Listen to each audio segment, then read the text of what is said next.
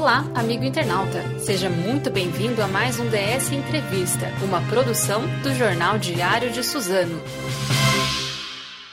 Primeiro, também quero te agradecer aí por, por estar participando aqui do DS Entrevista. É a segunda vez, eu acho, que você participa, se não for a terceira, né? Mas que terceira, eu, eu me lembro, essa é a terceira vez, isso.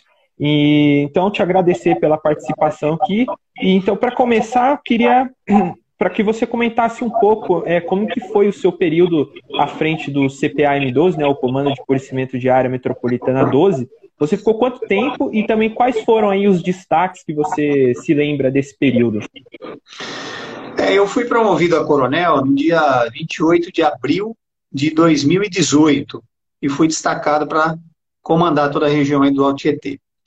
Na verdade, como todos sabem, né, o Alto Tietê ele é composto por 11 municípios que fazem parte do consórcio do Alto Tietê. Mas o CPA-M12, ele abrange especificamente oito municípios desses 11. Então, Arujá, Santa Isabel e Guarulhos fazem parte do Condemate, mas não fazem parte do M12, eles pertencem ao M7, com sede lá em Guarulhos.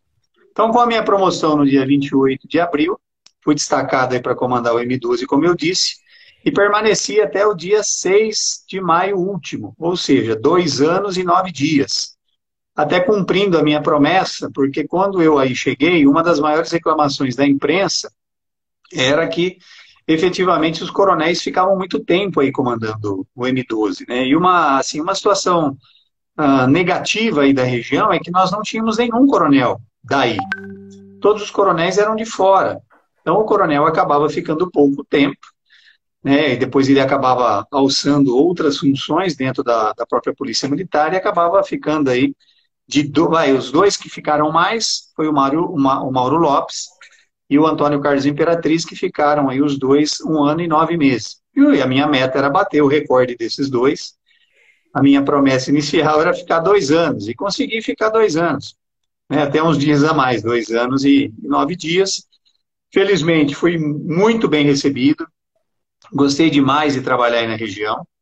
Como todos sabem, eu sou de Araraquara, sou do interior do estado, então eu viajava todos os finais de semana para cá e me sentia aí, mesmo sendo grande São Paulo, como uma, um grande interior.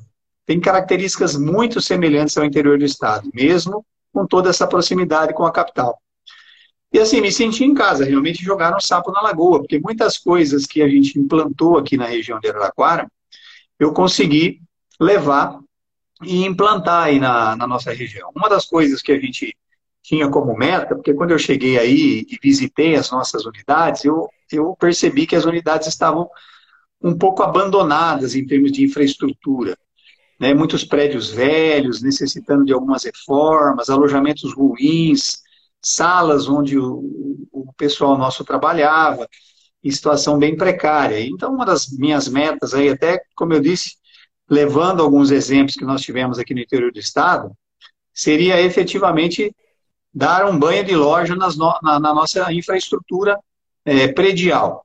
Então, aí nós começamos vários processos aí de, de, de em busca de, de, de, recursos públicos junto à diretoria de finanças da Polícia Militar e conseguimos aí fazer reformas na própria sede do CPA, Várias melhorias foram implantadas aí em alojamentos, salas de aula, salas onde o nosso pessoal trabalha, instalação de câmeras, uma nova portaria ali que realmente era muito precária. Nosso policial tinha uma situação até subhumana, ele ficava dentro de uma guarita de fibra no calor ou no frio, uma situação totalmente ridícula, né, para um policial militar, para qualquer ser humano, né, uma situação muito ruim. Uma das metas nossa foi construir uma guarita, conseguimos fazer uma, uma guarita muito, uh, muito moderna, com um computador, com ar-condicionado, com vidro blindado para proteger o nosso homem que trabalha ali, dando proteção à nossa série do CPA. E, e, além disso, né, conseguimos reformar praticamente quase todas as companhias, salvo algumas que, em, em algumas cidades que a gente não conseguiu é, até por ser prédio que é alugado muitas vezes pelo município, fica até difícil da gente conseguir fazer alguma melhoria, mas em grande parte das companhias aí nós conseguimos realmente melhorar essa situação de, de alojamento. A sede do 17º Batalhão aí em Mogi ainda continua com algumas reformas, inclusive há um pedido nosso para o prefeito para que esse prédio seja doado para o Estado, para que se efetive ele é cedido hoje pela prefeitura para funcionar o 17 então há um pedido nosso para que o prefeito doe esse espaço para a Polícia Militar. Também tem uma reforma em andamento lá no 17 A primeira e a segunda companhias do 17 aí também, com sede em Mogi também, passaram por, por reformas. Indo lá para o 32, em Suzano, né, nós, o batalhão de Suzano, a meu ver, hoje é o mais precário. É um prédio também antigo, que requer várias melhorias. Entretanto, o custo para se fazer a manutenção desse, desse batalhão é muito alto. Então, qual é o primeiro passo? É contratar um projeto executivo para que se verifique o que há de necessidade de ser feito. E aí nós conseguimos já, havíamos conseguido esse recurso, graças ao empenho também do nosso diretor de finanças, o Coronel Regis, e do capitão Gustavo, que é o meu capitão aí, que na época cuidava dessa parte de finanças, continua cuidando aí. E nós conseguimos esse recurso para Suzano, para que se faça inicialmente esse projeto executivo, para que talvez o ano que vem se execute a obra. Foi reformada ali também a base São Francisco em Ferraz. É, a quarta companhia passou por uma, uma pequena melhoria, a primeira companhia também com sede em Suzano passou por uma melhoria um pouco, um pouco maior, até com a ajuda da própria prefeitura, que eu aproveito aqui para agradecer também o prefeito a Chiúcha aí de Suzano, que sempre foi um parceiro, sempre ajudou bastante a Polícia Militar, continua ajudando e vai continuar ajudando com certeza. Indo lá para o 35 em Itaquá, lá as duas companhias com sede em Itaquá foram reformadas, as três bases, né, postos policiais e bases que existem lá também foram reformadas, e o batalhão, né, está sendo construído um batalhão novo, que fica até próximo da, da primeira companhia, um batalhão que tem uma obra é, por volta de 5 milhões e meio, mais ou menos, então vai ter uma estrutura nova, num terreno que é do Estado, um prédio próprio, Hoje o, 35º Batalhão ocupa um espaço também cedido pelo, pela Prefeitura, que a gente aproveita para agradecer também o apoio da cidade aí de, de Itaquá, no que se refere à, à, Polícia Militar. Mas acredito que até final do ano, né, essa questão do Covid tem atrapalhado um pouco, sem dúvida, mas acredito que no final do ano ou começo do ano que vem, mais tardar, essa obra nova lá no 35º Batalhão estará já sendo inaugurada o que trará, consequentemente, melhorias ao nosso policial militar e às pessoas, à população que procura um atendimento da Polícia Militar, obviamente num lugar com uma estrutura mais moderna e muito melhor para atender o cidadão também. Em relação à infraestrutura, é isso aí, mas é, nós conseguimos algumas melhorias. Pois não, Fernando. Não, pode falar. É, não, é que eu ia falar que você conseguiu... Também, nessa questão da, da melhoria de alguns índices criminais da nossa região. Esses dois anos uhum. que eu uhum. fui aí, e, e voltando para o início, né, batendo o recorde dos dois anteriores, é, agora acho que vai ser até difícil alguém bater o recorde, porque coronel não fica muito tempo em CPA, assim, né? Normalmente com um ano, um ano e pouco, ele acaba sendo transferido para uma outra função dentro da Polícia Militar. Mas eu consegui ficar aí dois e nove, dois anos e nove dias. Talvez seja difícil o outro bater esse recorde. É, e aí a gente conseguiu também, graças aí ao apoio de todos, né? Aproveito aqui para agradecer do soldado mais novo que nós temos na região, ao tenente-coronel mais antigo que trabalharam aí sob o meu comando. Agradecer o empenho, a responsabilidade, o compromisso de todos, sem exceção. realmente a região aí ela é muito, muito boa. Uma, uma coisa positiva que eu percebi, que é o que acontece aqui no interiorzão, é que o efetivo que trabalha é da região. E quando o efetivo é da região, o compromisso é diferenciado. Diferentemente de você ter uma área onde a maioria do, do, dos policiais acabam não sendo daquela região, ele não vê a hora de ir embora para mais próximo de casa. Então a rotatividade é muito grande. Isso é ruim, porque o policial não conhece a comunidade, a comunidade não conhece o policial, os consegues acabam tendo uma atuação até diminuta em razão dessa rotatividade intensa. E aí na região não acontece isso, o que é muito positivo. Então agradeço imensamente aí o apoio que todos me deram né, como eu disse, do soldado mais novo, ao tenente-coronel mais antigo da região, que me abraçaram, que me permitiram ter um comando muito próspero aí no M12, né, resolvi é, me aposentar até um pouco antes do que eu poderia, poderia ficar aí cinco anos no posto de coronel, mas confesso que estava até um pouco cansado de viajar, né, eu já estava viajando longe de casa há quase quatro anos, é, fui promovido a tenente-coronel em agosto de 2016 e não havia vaga na região de Ribeirão Preto, onde eu resido. E aí fui destacado para trabalhar inicialmente em São Paulo. E realmente estava um pouco cansado dessa, dessa vida de viajar, dormir em quartel, café, almoço e janta em quartel. Realmente nós militares temos resiliência para isso. Mas acaba dificultando. Eu tenho um caçulinha de seis anos, tenho uma netinha de cinco, do meu filho mais velho. Então, você ficar longe da família também acaba atrapalhando um pouco. Esse cansaço da viagem fizeram com que eu também antecipasse um pouco a minha saída. Na verdade, a minha previsão de sair seria mais ou menos em julho, porque como eu havia é, comentado com vocês, desse projeto político aqui de Araraquara, de eventualmente, eu tinha me lançado inicialmente como pré-candidato a prefeito aqui, depois, por algumas razões, acabei desistindo do, do, do executivo, mas continuo sendo aqui como pré-candidato, me filiei ao Podemos no dia 7 de maio, mesmo, mesmo dia que eu, eu passei para a reserva, me aposentei, me filiei ao Podemos e estou à disposição do partido aqui para, eventualmente, nas convenções, se tudo der certo, concorrer a uma vaga para o legislativo. A minha ideia é começar mesmo pelo primeiro degrau da política, que é o cargo de vereador. E aí sim, conhecendo em mais, mais detalhes da cidade, conhecendo mais as demandas de perto, quem sabe aí no futuro, 24, 28, se Deus nos permitir, com saúde até lá, de repente até concorrer a uma vaga no, no executivo. Mas hoje, o meu projeto inicial, efetivamente, é, é ir para o legislativo mesmo como vereador. Então, só para concluir, né? Então, juntaram-se vários fatores que fizeram com que a minha aposentadoria, que estava prevista ali para julho, até para eu começar esse projeto político, fosse antecipada para maio agora. É, enfim, então. Mas confesso que estou muito feliz de estar em casa também, viu? De retornar para casa. Não é fácil essa vida de viajante, vir para casa só de final de semana. Mas estou muito feliz aqui ao lado da família. E continuando a nossa saga aí do que a gente conseguiu construir aí na, aí na região do Alto Tietê, nós conseguimos alguns recordes em relação aos índices criminais também. Para você ter uma ideia, na cidade de Ferraz de Vasconcelos, é, o menor índice de homicídio alcançado aí na história foi em 2018, com 4,25 homicídios a cada grupo de 100 mil pessoas, que é uma taxa que a Secretaria de Segurança ela acompanha em todo o estado. Então, Ferraz de Vasconcelos, que é uma cidade que tem problemas de ordem social, uma cidade que faz divisa com a Zona Leste de São Paulo, muitas comunidades, né? muitas pessoas aí de bem, mas também o crime acaba aproveitando essas situações aí de problema de infraestrutura para também agir. E aí, o resultado de um trabalho incessante aí dos policiais militares é, tiveram esse êxito. Né? Para você ter uma ideia, os dois menores índices dos últimos 20 anos em relação ao homicídio, como eu falei. 2018 com 4,25 a cada grupo de 100 mil e 2019 com 7,86 a cada grupo de 100 mil.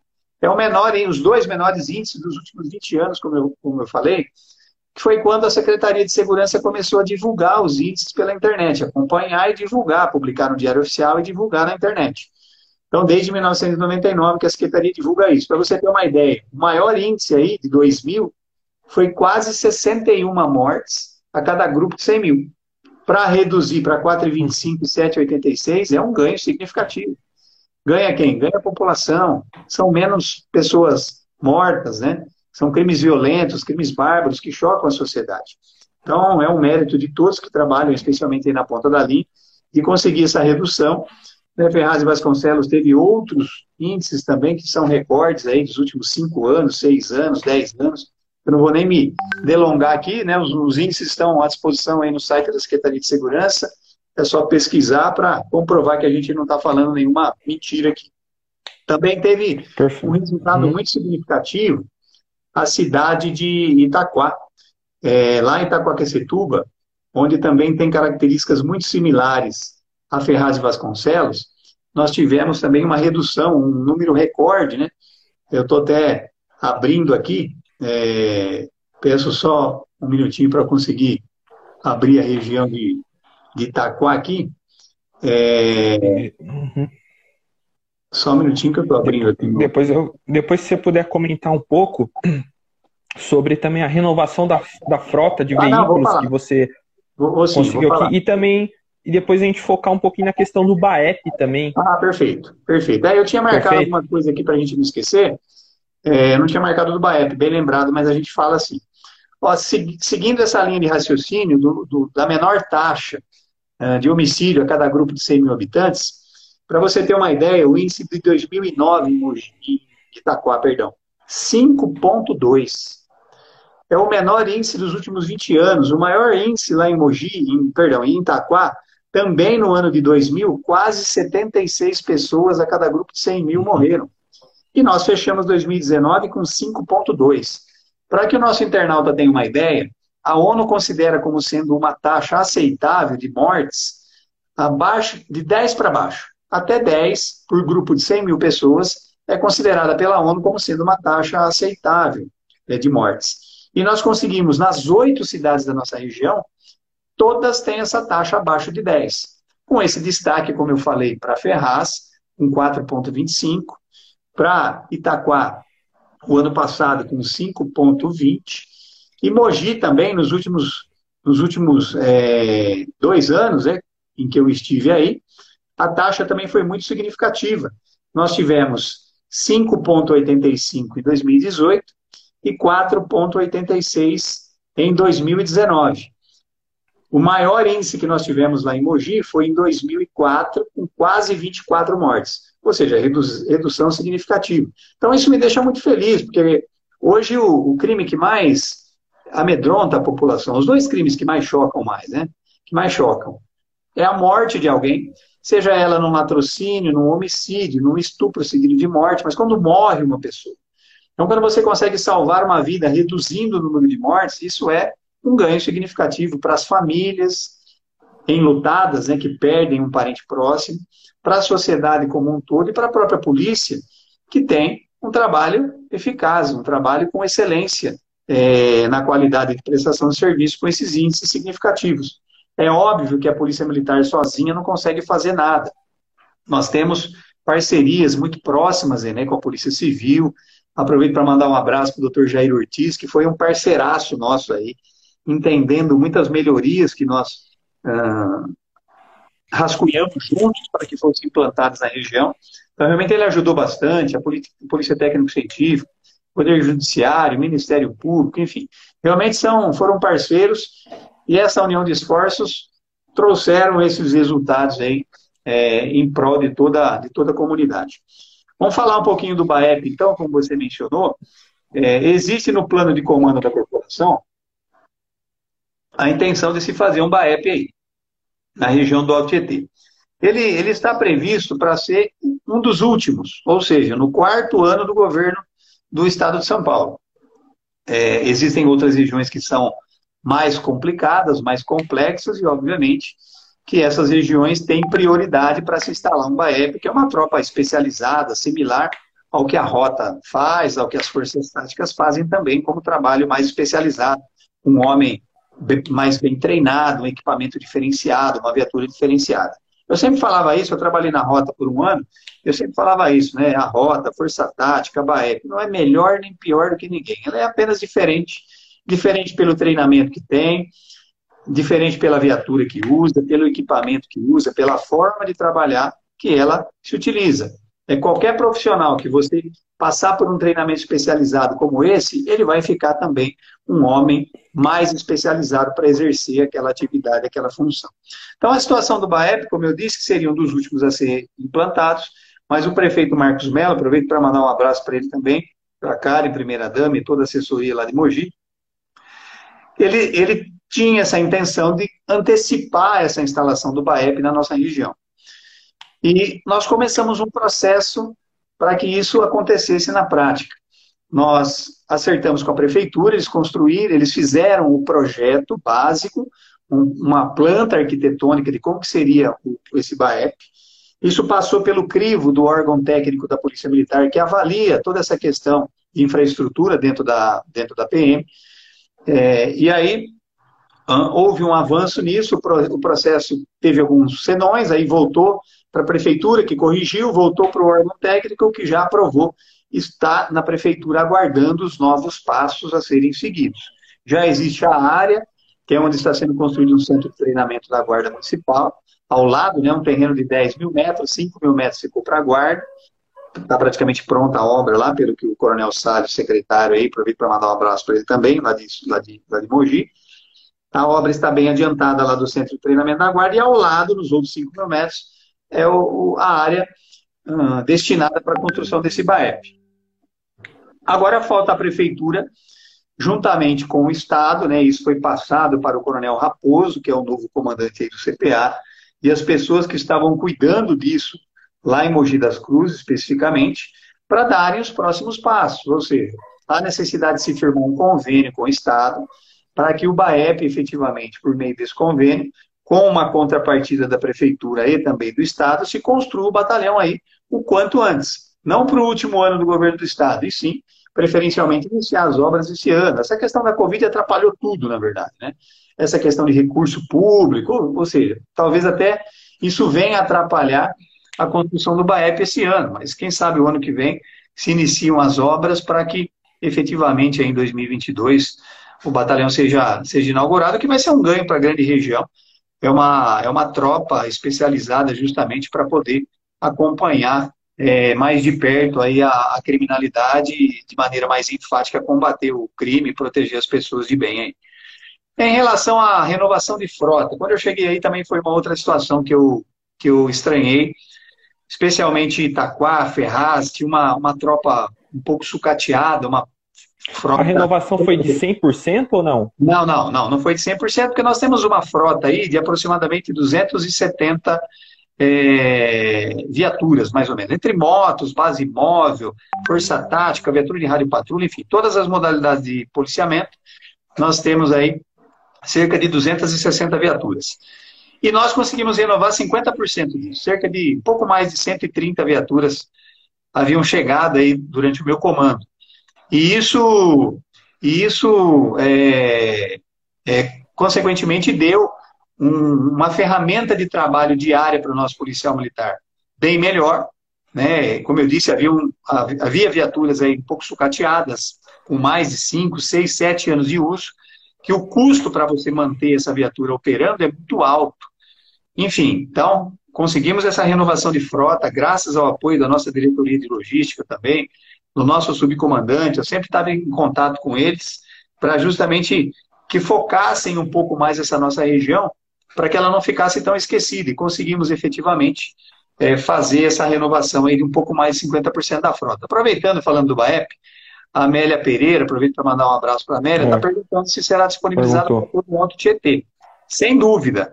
Os oito municípios que compõem o CPAM12, o BAEP atenderá a todos. Apesar da sede deles ser em Mogi, porque as sedes de BAEP têm sido na mesma cidade onde está a sede do Grande Comando, do CPA ou do CPI, no caso do interior, Comando de Policiamento do Interior. Então, ele fica sediado em Mogi, mas o planejamento operacional do BAEP é para atender toda a região do Alto Tietê, sim. Tá bom? Só para esclarecer, quantos soldados terão, então, no BAEP para atender as oito cidades, mais ou menos? É uma, faixa, é uma faixa de 280 a 300 profissionais. Talvez aí tenha um pouquinho, um pouquinho menos, né? Vai, vamos pôr de 260 a 290, porque o Canil, que inclusive ele hoje integra o 32º, ele passa a ser um braço do BAEP. Então, o Canil, ele, ele fica vinculado ao BAEP, esse projeto, inclusive, que eu comentei, né, que já está pronto, ele até vai servir de um de projeto padrão na PM como um todo para futuras construções de novos BAEPs. Porque é um projeto. Imagine a rota lá, o quartel da luz, aquele quadrado uhum. que nós temos, né, com aquele pátio. É uma mini rota esse projeto do BAEP que foi, que foi feito. É, realmente ficou um projeto muito bacana. É uma miniatura lá do, do quartel da luz, lá da rota e está prevista, já estão previstas as baias para que os, os cães fiquem também à disposição do BAEP para atender também toda a nossa região. Perfeito. É, voltando a falar da renovação lá da frota, então você conseguiu fazer quando você chegou? Sim, consegui, né, como eu disse, com, com apoio né, é, do nosso diretor de logística, do nosso subcomandante, do nosso subchefe do Estado-Maior da Polícia Militar, conseguimos sim renovar um pouco mais de 50% da frota. Acredito que aí agora o próximo comandante também tem o novo desafio de, re, de renovar também outras viaturas que ainda se encontram em situação um pouco, um pouco precária.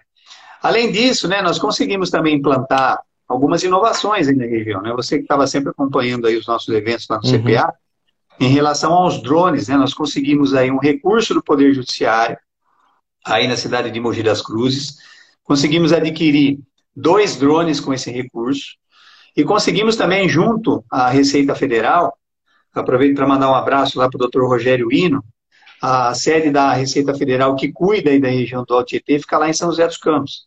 Então, em algumas visitas que eu fiz lá para o doutor Rogério, ele nos atendeu prontamente e, e, atendeu também os pedidos que nós fizemos, né? Uh, de alguns materiais, dentre eles, três drones. Então, na, aliás, dois drones que vieram da Receita Federal, dois que foram adquiridos por meio desse recurso que nos foi passado é, através de um projeto que nós apresentamos para o doutor Tiago Teraoca, aí, da, do Juizado Especial Criminal de Mogi das Cruzes. Um abraço aí para o doutor Tiago também.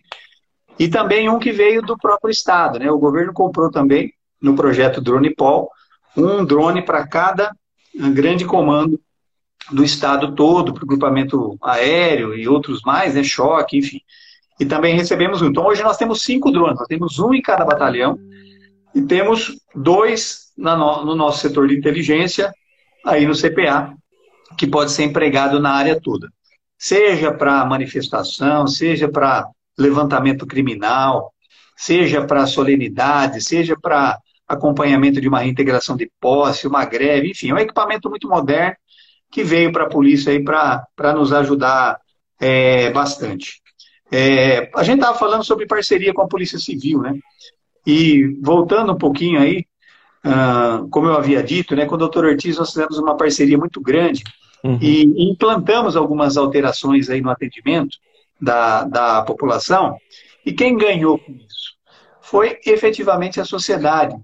Várias ocorrências, aliás, uma gama muito grande de ocorrências, que eram conduzidas para a delegacia de polícia para um mero registro, ou, ou seja, havia o registro da Polícia Militar lá na ponta da no capô da viatura, na porta da casa do cidadão, lá como a gente costuma dizer, e depois esse mesmo fato tinha que ser conduzido para a delegacia apenas para um segundo registro, para que a Polícia Civil pudesse eventualmente investigar e identificar o autor daquele crime que era sem autoria conhecida. Óbvio, todos os flagrantes a gente tinha que conduzir para a delegacia, mas esses casos que não era flagrante, mesmo assim a viatura nossa perdia tempo e ia para o DP levar essa ocorrência para que o segundo boletim de ocorrência fosse registrado. O que é uma burocracia, a meu ver, né?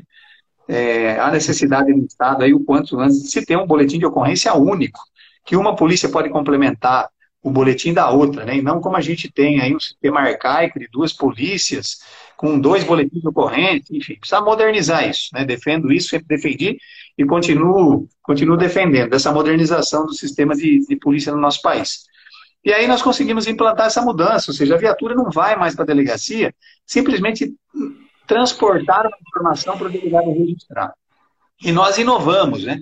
Porque existe uma norma dentro das duas corporações que diz que a polícia não precisa ir até a delegacia, mas ia quando eu cheguei aí, por isso que a gente mudou isso. Em várias regiões do estado ainda continua indo, infelizmente, precisa mudar isso.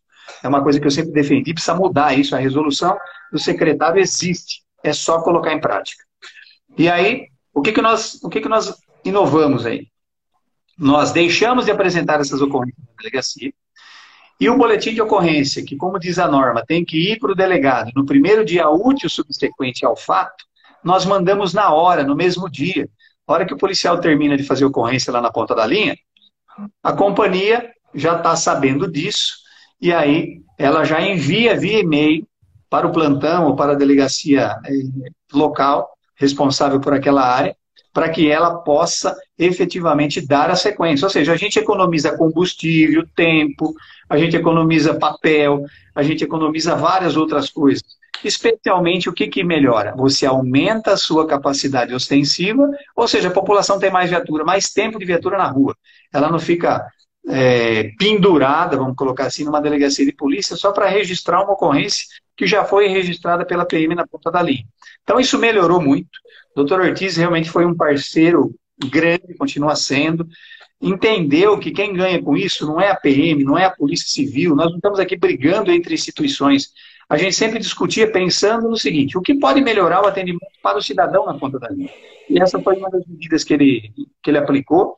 Dentre outras, né, para você ter uma ideia, uma coisa que é encher o saco para falar o português claro nosso, né? Estou na reserva, agora posso falar o que eu quiser, né? Mas encher o saco é a nossa viatura de uma delegacia ficar duas, três, quatro, cinco, dez, doze horas esperando a boa vontade do, do delegado de, de, polícia, que é minoria, viu? A grande maioria aí trabalha muito bem, manda um abraço aí para todos os delegados, escrivães, investigadores, a grande maioria trabalha bem, mas sempre tem um pouco mais cansada, que a, a ocorrência chegava duas horas da manhã e o colega não queria registrar a ocorrência. Ele passava para o próximo, pro próximo delegado que assumia às oito da manhã. Ou seja, a viatura nossa ficava das duas da manhã até as oito esperando o novo delegado. Aí o novo delegado, até se inteirar dos fatos para registrar a ocorrência de flagrante, a viatura nossa ia sair duas horas da tarde.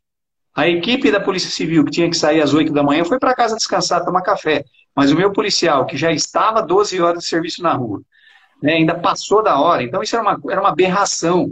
Isso é uma aberração para a sociedade. É mau uso do dinheiro público, isso. Olhe lá se não caracterizar a improbidade administrativa, meu ver, né? Mas tem o MP aí para verificar isso. E o que, que nós mudamos aí? Por isso que eu agradeço muito o doutor Ortiz, porque ele, com a coragem dele, com a minha também, nós juntamos dois profissionais corajosos que conseguiram mudar muita coisa para melhor aí para a sociedade. A ocorrência que chegasse duas, três horas da manhã, o delegado que recebeu tinha que terminar sua ocorrência. Então, isso é um feito muito bom, porque o policial ia embora no horário, né, o delegado ia embora é, no horário com o serviço concluído. Ou seja, todo mundo ganhou com isso. Então, as minha, a minha verdadeira continência a tudo que o doutor Ortiz fez aí pela Polícia Militar, pela Polícia Civil, e quem ganha com isso, só para finalizar esse, esse assunto, é a sociedade, como eu falei. É, aproveito também para agradecer a parceria da Polícia Técnico-Científica, na pessoa do, do doutor Avilesco, quando eu cheguei aí, era o primeiro responsável, chefe da Polícia Técnico-Científica, depois o doutor Hamilton assumiu junto com a Mônica, e também parceiros nossos aí fazendo um excelente trabalho, diminuindo o tempo que a nossa viatura fica preservando o local, atendendo com mais agilidade o local de crime, para periciar o local. Parece que as, as corporações ficam brigando entre si, né? Mas não, essas parcerias entre as três polícias e entre os outros órgãos também, como eu disse no início e repito, quem ganha é a sociedade. Se a minha viatura ficava seis horas preservando o local e hoje fica duas, a sociedade ganha quatro horas de policiamento a mais, porque a viatura não está mais lá seis horas preservando um local de crime sem atender ocorrência, ela fica só duas. Aí quando eu vou para uma delegacia, como eu disse, duas horas da manhã, e essa viatura passa da hora, porque o delegado não quis fazer o flagrante naquele momento, existem exceções, claro, às vezes o delegado está com três, quatro flagrantes, na frente, ele não vai conseguir terminar aquele. Mas numa situação de normalidade, eu estou dizendo aqui, situação de normalidade, a ocorrência chegava duas, três, quatro da manhã e passava para a próxima equipe. E o meu policial ficava lá até o dia raiar, até depois do almoço, muitas vezes sem tomar café, sem, sem almoçar, enquanto a equipe da Polícia Civil ia para casa. Então, essa injustiça, esse desequilíbrio, ele foi resolvido graças a, a, a coragem aí e a postura do, do doutor Ortiz. Perfeito. É, o Prado, você já até tocou um pouquinho anterior aqui na nossa conversa, mas eu gostaria de retomar agora com mais ênfase. É, eu lembro que de uma das vezes em que eu te entrevistei lá no CPA, você, eu te, você disse que possivelmente sairia do comando e aí eu te perguntei qual que é o seu, o seu planejamento, e você disse que é, tinha talvez a possibilidade de ser pré-candidato, e hoje você se filiou ao Podemos, né? Se filiou a hoje não, né? Faz mais ou menos um é, mês, é, né? dia 7 de maio, e... na verdade, né? É, no, dia 7 assim, de maio. Até para você, até para que as pessoas entendam, né? Nós, militares, quando estamos na ativa, nós temos é, uma regra toda diferente do civil em relação à eleição. Militar ele não se filia a um partido político quando ele está nativo. Então, como que funciona? Se eu fosse concorrer a um cargo de vereador permanecendo na ativa, eu tinha que me desincompatibilizar do meu cargo, ou seja, eu tinha que me afastar das minhas funções de coronel, comandante do CPAM-12, no dia 4 de abril. Eu estava de férias, né? eu estava de, entrei de férias dia 9 de março, estava de férias por 30 dias, quando deu esse período do dia 4 de abril. E eu decidi não me desincompatibilizar, até porque se você se desincompatibiliza, você fica três meses sem receber salário, né? E a situação está difícil de você ficar três meses sem ter dinheiro para sustentar a família. Então, qual que é a, a, uma outra alternativa que eu tinha? era eu me aposentar. Eu me aposentando, o que, que diz a nossa regra? Eu tenho 48 horas, quando passa o prazo de filiação partidária, que era 4 de abril, ou desincompatibilização, né, no caso dos militares, o que, que me resta como alternativa legal que a norma prevê? Eu tinha 48 horas para me filiar, para que eu pudesse eventualmente concorrer às eleições agora, que vai ser em outubro, dezembro, né? Estão se discutindo aí de transferir a data para 6 de dezembro. Que foi exatamente o que eu fiz. No dia 7 de maio eu passei para a reserva, aposentado, entre aspas, como o pessoal costuma dizer, né? Mas o militar ele não aposenta, ele passa para a reserva. O que significa isso? Eu posso ser convocado a qualquer momento e voltar para ativa, dependendo do que acontecer. Por isso que o militar não aposenta. É, então, eu me filiei ao Podemos no dia 7 de maio, no mesmo dia em que eu me aposentei, e estou à disposição do partido para concorrer aí, como eu disse, é, estão aí querendo que eu seja vice, é, prefeito, mas assim, o meu desejo, como eu disse, de maneira muito humilde, é começar pelo primeiro degrau da política, que é como vereador. Vereador. Então, estou com esse projeto efetivamente aqui na cidade, Estamos aí trabalhando e conversando com algumas pessoas do próprio partido, buscando alguns apoios, para que esse projeto se torne não apenas um sonho, mas uma realidade para que a gente possa ajudar a cidade mais de perto, não só na seara da segurança pública que a gente militou aí por quase 33 anos, temos conhecimento vasto em relação a isso, mas também em outras áreas, né, educação, saúde, infraestrutura, que a gente puder ajudar a cidade. Aqui a gente conhece muita gente em Brasília, tentar buscar recursos em uhum. Brasília uhum. para poder ajudar a cidade. É, então, eu ia até te perguntar isso agora. Primeiro, o motivo pela escolha do Podemos, né? Se tem algum motivo específico. E segundo, quais ser, serão aí as suas lutas aí, caso seja vereador, ou enfim, vice ou prefeito mesmo? É, na verdade, como você acho que acompanhou, é, quando eu me lancei pré-candidato a prefeito ano passado, eu estava namorando com o, com o PSL. Até então era o partido ainda do presidente da República, tenho uma afinidade com o presidente da República, e aqui defendo o presidente da República sim. É, às vezes até acho que ele fala algumas coisas que poderia, pela liturgia do cargo que ele ocupa, ocupa não falar, mas quem sou eu aqui para julgar o nosso presidente? Mas eu apoio sim o nosso presidente, acho que o brasileiro, o brasileiro de bem, que quer o melhor para o seu país, quer o bem dos seus filhos, o bem dos seus netos, da sua família. A gente percebe que o presidente tem boa vontade, é um presidente que tem é, carisma, a população gosta dele, ou seja, porque todo mundo confia no nosso presidente, todo mundo acredita que o presidente quer o melhor para o nosso país. E eu acredito nisso. Pode ser que no futuro ele me frustre, pode ser que no futuro apareça algum escândalo qualquer de corrupção ou coisa do gênero, eu vou pular fora. Né? Da mesma forma que muitos petistas adoravam o Lula, e ao verificarem que ele descambou, que foi para o lado ruim, que se corrompeu, que pegou dinheiro, etc., muitos abandonaram. Né? Falou, opa, peraí, você é fiel a alguém até o momento que essa pessoa também é leal e fiel a você e também ela não cometa crimes. Né? Como agente, como militar, como policial militar, você vai estar ao lado de alguém que cometa crimes. Então, o, o, o presidente da República, a meu ver, tem boa vontade de mudar esse nosso país, que passou por um período muito difícil, aí, praticamente 16 anos com o PT e o finalzinho com, com o MDB, é, independentemente do partido, tá? Mas as pessoas em si se perderam no caminho. E isso pode acontecer com qualquer partido, que eu falo, independentemente do partido. As pessoas podem se desviar estando no Podemos, no PSL, no PT, no MDB, e no PP, etc, etc. Realmente, política é um, é um, é um é um local um pouco complicado. A gente vê muitos escândalos uhum. em várias áreas, né, municipais, estaduais, federais, enfim. Mas a nossa ideia dentro da política é justamente tentar mudar esse quadro, né? levar para a política essa experiência de gestão pública que nós temos, de maneira ética, de maneira com, com moral, com valores, com princípios, para tentar mudar isso um pouco.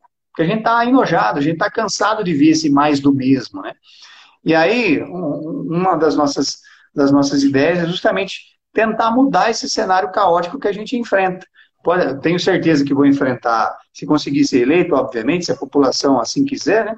Tenho certeza que vou enfrentar muitos desafios, muitos obstáculos, porque não é muito comum, a gente percebe, as pessoas de bem acabam se frustrando muitas vezes na, na, no, no, cenário político, né? Porque tem muita sacanagem, muita coisa errada, e nós, como militares, obviamente que não vamos compactuar com isso. Então, a pegada vai ser um pouco diferente. Até brinquei outro dia, né?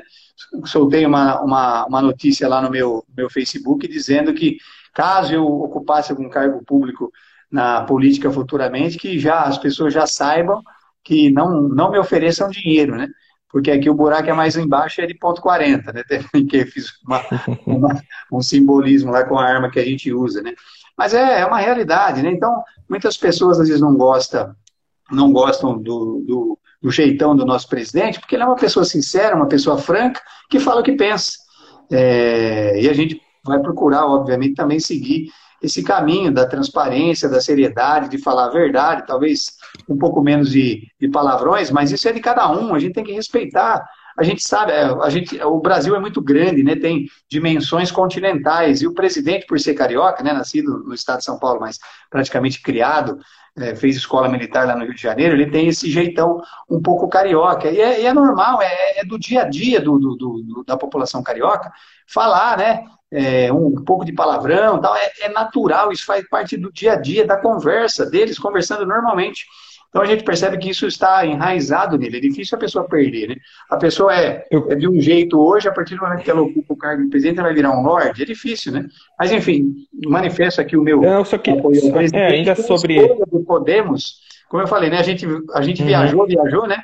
Eu estava no, namorando com o PSL no, no, no início, mas aí aconteceram algumas coisas aqui que eu também não concordei com o partido e acabei me distanciando do, do PSL de Araraquara. E aí o partido que me recebeu muito bem, que abriu as portas para mim, foi o Podemos. Acabei fechando com o Podemos, hoje estou é, filiado ao, ao Podemos. Certo. A Amélia perguntou qual cidade você vai ser candidato. É Araraquara, Araraquara né? É a sua cidade. Mesmo, não Natal, porque você nasceu na capital, né? Mas é, você capital, mora lá desde os três. três anos, né? Eu nasci na capital, mas fui uhum. criado, falo porta, como bom araraquarense, bom interiorano. Né? A gente arrasta o R um pouco aqui, né? É, então fui criado aqui em é. Araraquara, inclusive uhum. sou cidadão araraquarense, porque tem um título, né? Em 2006, uhum. quando era capitão ainda, a Câmara Municipal de Araraquara me concedeu o título de cidadão araraquarense aqui. Perfeito. Ô, Prado, eu sei que você falou bastante do, do, do, do, do presidente, eu só queria perguntar para saber sua opinião, tanto da, da, daquela gravação da reunião ministerial, quanto da saída do Moro. Eu queria saber a sua opinião breve sobre essas duas coisas. Olha, em relação à saída do Moro, é difícil a gente se manifestar, porque quem sabe o que aconteceu efetivamente é o ministro Moro, o ex-ministro Moro e o presidente. Então é difícil a gente se manifestar de uma coisa que não foi tão pública como foi a gravação uh, transmitida aí depois, né, por determinação do, do, do da Suprema Corte, para todo, todo mundo, né, o que aconteceu naquela reunião. Então, em relação ao ministro Moro, eu vou me reservar ao direito de permanecer calado, porque quem sabe o que efetivamente aconteceu é o ministro e o presidente. Né? Eu sempre, eu sempre falo que essas coisas, né, no meio militar a gente resolve essas coisas assim. E o presidente, como militar, talvez até tenha tentado isso, talvez não tenha obtido sucesso. Fecha-se numa sala, cada um fala o que tem que falar para o outro, olhando no branco do olho, e bola para frente, pensa no Brasil, vamos tocar esse barco. Né? Porque a figura do Moro era muito importante é, no status do país e do ministério do nosso presidente. Mas, enfim, eles que sabem o que efetivamente aconteceu, eu acho melhor eu não me manifestar sobre isso. Em relação à gravação, a meu ver, o presidente ali falou o que tinha que falar, ele falou a verdade, né? Muita gente tem falado do que o presidente falou. Óbvio que aqueles que criticam o presidente vão falar, oh, o presidente só falou palavrão, né? A Globo vai falar que o presidente falou 80 palavrões, enfim, né? só, só vem o lado vazio do copo, né? Copo está pela metade de água, em vez de você beber a metade da água e matar a sua sede, não, você vai reclamar, pô, mas só está pela metade o copo, só vê a parte vazia do copo, infelizmente. Como também você tem muitas pessoas falando, olha, o presidente acabou de carimbar o passaporte da reeleição dele, porque a gente vê a vontade de acertar, a vontade de corrigir o país, de ser um país pujante. Nós temos capacidade de ser um país de primeiro mundo e de ser uma potência mundial. Temos tudo aqui. E ainda não temos os problemas que outros países têm de furacão, de terremoto, de tsunami, de furacão, tudo que se planta aqui dá. Enfim, a gente tem tudo para ser uma potência efetivamente. Então eu continuo acreditando eh, no presidente, acho que ele tem boa vontade, é uma pessoa do bem, uma pessoa de família, uma pessoa muito cristã. E a gente tem que acreditar nas pessoas. Ninguém é perfeito, né? Jesus Cristo, que foi perfeito, crucificaram o coitado na cruz. Né? Imagina nós, réis mortais. Então, óbvio que o presidente, ora vai acertar, ora vai errar, mas a gente tem que acreditar no presidente e torcer para que ele acerte o mais, mais vezes do que errar, para que o país cresça, para que o país vá para frente, para que a educação melhore, a segurança, a saúde, a infraestrutura, enfim. É, eu torço, eu continuo sendo o, do time do Brasil, é, da camisa verde e amarela, da bandeira nacional, com força e honra, torcendo pelo nosso país. Né? Só assim que eu falei, só se me frustrar. Hoje ainda eu não estou frustrado com a figura do presidente. Se me frustrar, não amanhã depois eu mudo uhum. de time, em 2022 eu voto em outra pessoa. Mas hoje o meu voto é do presidente, acredito no presidente e acho que ele tem tudo para fazer com que o país saia desse marasmo que nós vivemos aí durante 16 anos. Você acha que o Moro pode sair candidato? Pode, tudo é possível. Eu posso ser candidato Outra a presidente coisa. de 22, concorda? Você pode ser candidato a presidente de 22. Todos nós brasileiros que temos o direito de ser elegíveis, né? Podemos ser candidatos. Uhum. Isso é muito difícil responder hoje, né? Ele pode ser sim é. um candidato. É, alguns partidos, acho que até já sondaram o, o ex-ministro Moro. Né? Acredito que é uma pessoa de bem também. O que ele fez na Lava Jato, nós temos que também prestar nossa continência. O que aconteceu entre ele e o presidente é outro, outro problema. Mas nós temos que ver também que o ministro Moro, ele é um mártir para o nosso país, porque o que ele teve a coragem de fazer com a Lava Jato, ele desestruturou uma quadrilha que roubou os cofres desse país. Hoje nós estamos numa situação difícil, é graças ao que a quadrilha fez, infelizmente. E é o que eu falo, não estou falando aqui de bandeira, hein? De, de, de legenda partidária. Pode ser que uhum. amanhã depois o atual presidente se envolva num, num escândalo de corrupção. Vou até bater três vezes na madeira aqui, tomara que não aconteça isso, porque a gente torce pelo país, né? Chega né, de, de maus exemplos, de, de corrupção, de, de, mala preta, de milhões em apartamento lá no GEDEL, chega disso, a gente já está cansado disso. O povo brasileiro está cansado da mesmice. Nós precisamos efetivamente de mudança. Mas voltando a falar um pouquinho do, do, do CERN da nossa entrevista, né? Depois, se você quiser concluir mais alguma coisa nesse aspecto, aí a gente, a gente pode voltar a falar, sim. É, Perfeito. Tivemos, tivemos para você ter uma ideia, nesse biênio 2018 e 2019, foram os dois uhum. anos que nós tivemos, né? As, as maiores apreensões de droga na nossa região. Foi, foram quase é, 1.500 quilos de droga apreendida no Alto nesse biênio 18 19, batendo o recorde também, né? Ah, isso é um sinal de que o tráfico tem aumentado, coronel? Pode ser, mas é um sinal que a polícia está trabalhando. A polícia está ali protegendo as pessoas, combatendo o crime, 24 horas por dia, de segunda a segunda. Estamos aí na linha de frente, juntamente com o pessoal da saúde, né, abordando pessoas, prendendo pessoas, correndo o risco de ser contaminado com, a, com, a, com o coronavírus, depois levar a doença para casa. Poucas profissões, né, nós estamos aqui conversando né, em home office. Uhum. Né, virtualmente. Sim. Mas quem está lá na ponta da linha trabalhando numa viatura, num hospital, num posto de saúde, é, numa UPA, ou seja, essas pessoas merecem os nossos aplausos, que são verdadeiros heróis que estão lá enfrentando a Covid, o policial enfrentando o crime.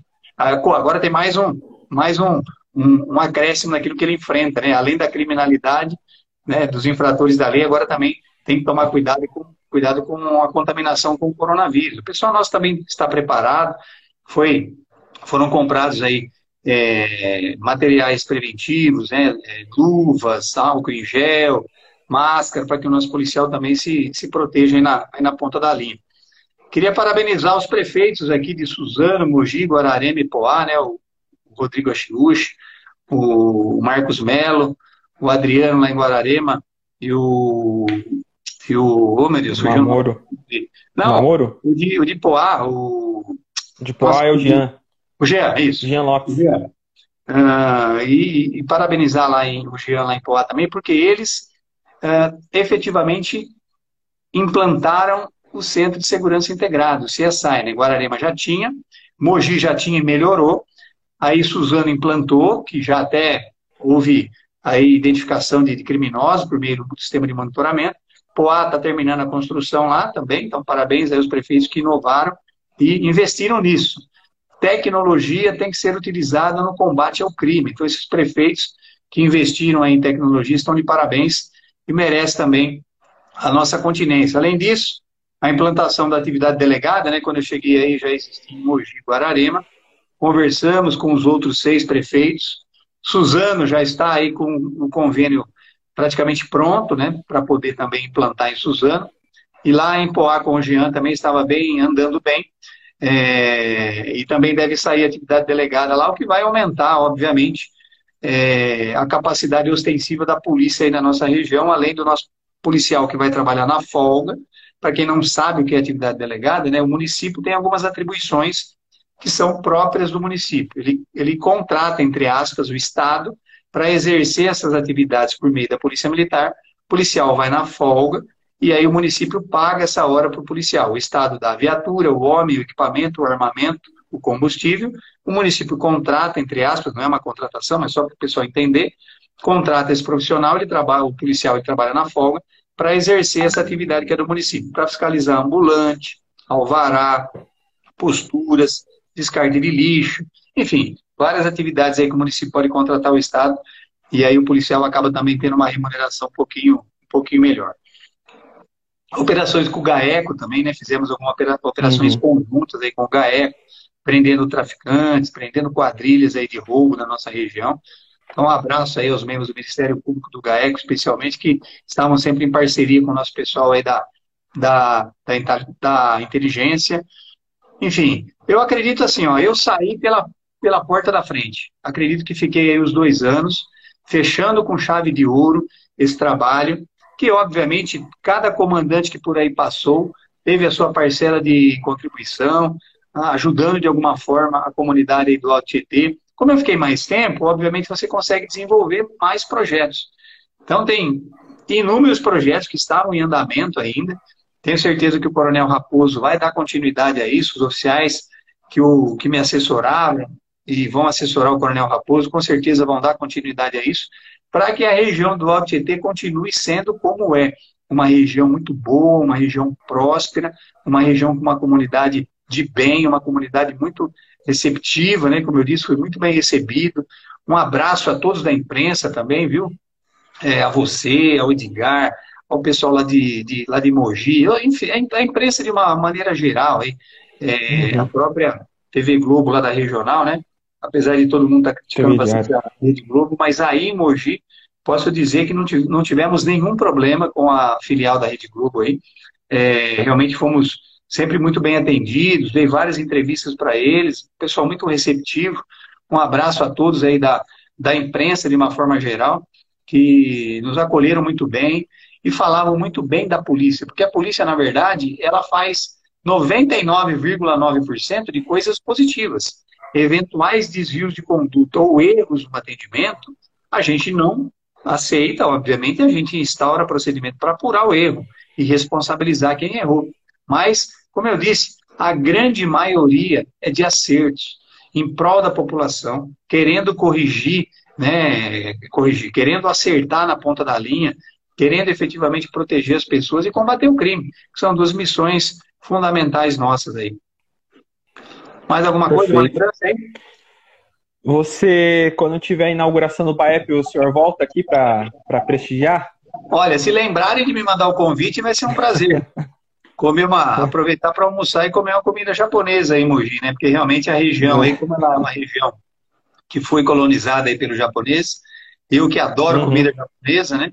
Fiquei maravilhado aí, né? Porque tem um restaurante japonês em cada esquina, então a gente acaba ah, se deliciando com aquilo que a gente gosta. É. Né? Então, um abraço aí à comunidade japonesa aí da nossa região, né? Aproveitando, falando em japonês, né? Um abraço aí para o Coronel Nakahara, eterno comandante aí do CPAM 12. Uhum ao pessoal lá de Pindorama, né, os amigos lá de Pindorama, da base comunitária lá de Pindorama, o Jorge, o Mitiro, Issal, o seu Ial aí da, aí da PKO, o Kendão lá, o Kenji, os amigos nossos aí que a gente tinha mais proximidade, né, um abraço a todos aí. Me desculpe se eu esqueci de alguém, né, são tantas pessoas que a gente fez amizade, tantos contatos que nós tivemos por aí, mas acho que agradeci todo mundo, né, Polícia Civil, Polícia Técnico-Científica, o Ministério Público, o Poder Judiciário, o pessoal da imprensa, ah, seja ela de jornal, de a falada ou a televisiva, sem exceção aí todo mundo. É, Justiça do Trabalho, bastante contato lá com a doutora Maria de Fátima, Justiça Federal, na pessoa do doutor Paulo, é, também, e os demais magistrados e magistradas lá, que também a doutora Ana, a doutora Gabriela, o doutor Bernardo, né, infelizmente faleceu precocemente, que Deus o tenha, um amigão nosso que estava sempre lá no quartel almoçando com a gente. Enfim, todo mundo. Não posso esquecer de falar aqui, né, uhum. do Baiano do Jeg, né, da Marilei, lá da Rádio Metropolitana também, que sempre abriu espaço para a gente, sempre defendendo a, a, Polícia Militar. Enfim, aí vocês e o Diário de Suzano, realmente uma parceria bem interessante. Agradeço imensamente aí a abertura que vocês deram para a gente, o Edgar, né, sempre falando da nossa corporação. Tivemos algumas tragédias, infelizmente, né, a Escola Raul Brasil, uma tragédia que ficou mundialmente conhecida em Suzano, né, mas assim, é, do limão vamos fazer uma limonada, né, a situação poderia ter sido muito pior, vocês acompanharam isso de perto, poderiam ter morrido ali 30, 40, 50 adolescentes, outras funcionárias, né, dos males o menor.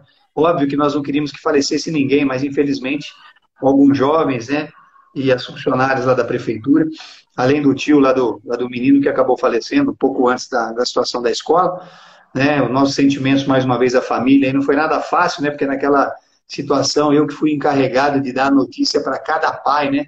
Se o filho estava vivo ou estava morto, uma situação uhum. que eu nunca tinha enfrentado. Já enfrentei muita coisa ruim na, na, na, corporação, mas essa situação de você se colocar, eu que sou pai de três filhos, você se colocar na pele do pai que está recebendo uma notícia de um adolescente morto, você vê aqueles jovens ensanguentados no chão, realmente é uma cena muito triste, que com certeza nunca vai ser apagada da minha memória, né? Mas o que, que a gente pode fazer para melhorar uma situação dessa? Para que não mais aconteça. Né? Implantamos uhum. lá em Suzano, né, na Escola Raul Brasil, começou pela Raul Brasil, o programa Vizinhança Solidária Escolar, envolvendo né, a comunidade escolar, envolvendo a vizinhança dali, para que todo mundo se vigie, todo mundo, todas as pessoas de bem se cuidem uma das outras. Né? Isso é muito importante. Então a gente estava inovando aí também, implantando o programa Vizinhança Solidária Empresarial, envolvendo as empresas, os colaboradores das empresas, os funcionários, para que eles também possam ajudar a polícia. Né? São mais olhos cuidando da cidade, ligando para o 90 quando tiver alguma ocorrência, ligando para o 81 para fazer uma denúncia anônima. Ou seja, as pessoas de bem se envolvendo contra o mal. É, eu falo que a Polícia Militar é a última barreira contra o bem e o mal, mas atrás do nosso escudo, chamado Polícia Militar, está a sociedade, que pode colaborar de maneira intensa para que a segurança pública melhore a cada dia. E aí, mesmo estando fora da, da uhum. corporação agora como aposentado, se o projeto político der certo, obviamente que a gente vai continuar ajudando a segurança, ajudando a cidade, é, especialmente aqui em Araraquara, para que a segurança pública e outros setores públicos aí sejam cada vez melhores, de maneira, como eu disse, ética, transparente, séria, honesta, é, com valores e princípios que nós carregamos do, do, seio, do seio militar. Isso que é, que é importante. A população tem sim que acreditar nas pessoas de bem para que mude esse cenário, né? E aí, se a gente não mudar esse cenário, nós vamos continuar sendo governados por quem a gente não quer ou por quem a gente não aprova. Qual é a maneira de você mudar isso? É indo para as urnas. Uhum.